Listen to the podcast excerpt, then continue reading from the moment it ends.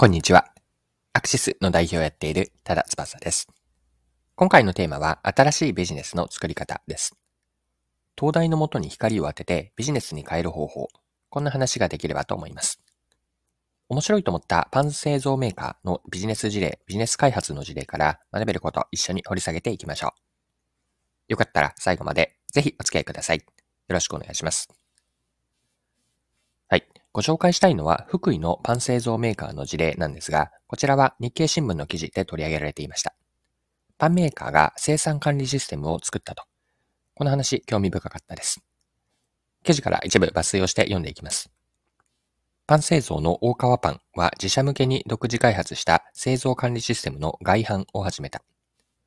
現場の作業者が工程ごとにかかった時間や原材料を入力し、人件費を含めた製品の粗利を見える化する。自社内で利益率向上などの効果が確認できたため、すでに大手食品メーカーなどに導入されており、2024年度にも事業部を子会社化し本格展開する。はい。以上が日経の2022年11月18日の記事からの引用でした。こちらの管理システムの名前はアラリードと言います。アラリードです。アラリードの特徴について続けて見ていきたいんですが、また記事から読んでいきますね。大川パンが2021年までに開発したアラリードは、現場の作業者が手元のタブレット端末を使い、作業の開始、終了時間や原材料の使用量、不良品の個数などを随時入力する仕組み。入力端末には作業時のチェックリストも表示されるほか、写真を撮って出来栄えの記録も簡単にできる。トラブル発生時にはボタン一つで各所に警告が出せる。作業の進捗はリアルタイムで現場のモニターにも掲示され、現場も経営層も製造が予定通り進んでいるか一目で確認できる。生産量やかかった人員から製品ごとの粗利率が自動で計算されるため、経営層はデータを製品の開発や新規開発、繁忙期の労働資源の配分などに活かせる。はい、以上が記事からでした。注目したいのは外販を始めたというアラリードを売り物にまで発展させたことなんですよね。2024年度をめどに事業部を子会社化にして独立させるほどになるんですが、ここまで至った経緯についても記事で書かれていて興味深いと思ったので、自社での成果をビジネスに発展していった経緯、また続けて見ていきましょう。当初、生産管理などは手書きの表に書き込む方式でデータ化もされていなかった。経営指標も売上高が中心で、薄利多売の商品が増える要因となっていた。新システム導入で各部門間でのデータ共有が容易になったほか、一袋あたりの原価がわかるため、営業や開発に力を入れるべき商品の選択がしやすくなった。大川パンでは同システム導入後、利益率が19年比4%、売上高を総労働時間で割った労働生産性が15%改善した。同様の課題を抱える食品事業者が多いと見込み、システム自体の外販も始めることにした。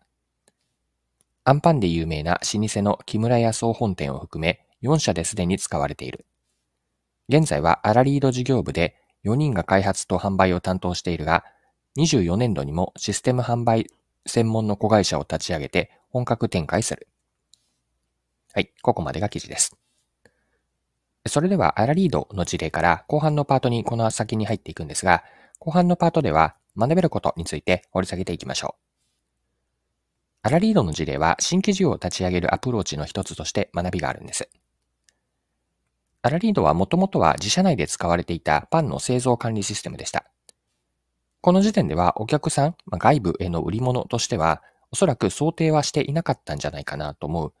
ていて、社内の非効率な生産管理のやり方を改善し、コストを上げて、コストを下げて、利益率を上げるということを目指していました。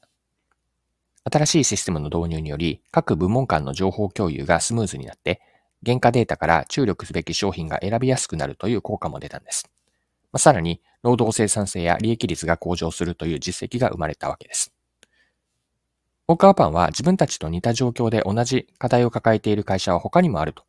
考え、ここに今回のポイントがあるわけなんですが、自社でやっていること、まあ、自分たちがやっていること、あるいは持っているものも含めてですが、やっていることや持っているものを売り物にできないかという発想。これビジネスにおいて展開できる可能性を秘めていると思うんですよね。売り物にできないかという発想です。社内で使われているというのは、これをマーケティング視点で捉えれば、お客さんというのは社内メンバーだということなんですよね。お客さんを社外の別の会社というシフ人にシフトし、同じように価値を提供できれば売り物になるわけです。自分たちが当たり前のようにやっていること、使っているものというのは、実は世の中全体で見れば先進的なことなのかもしれないんです。ビジネスの種は意外に社内に眠っていたりします。大川パンのようにすでに実績があれば説得力のあるビジネスになる可能性を秘めています。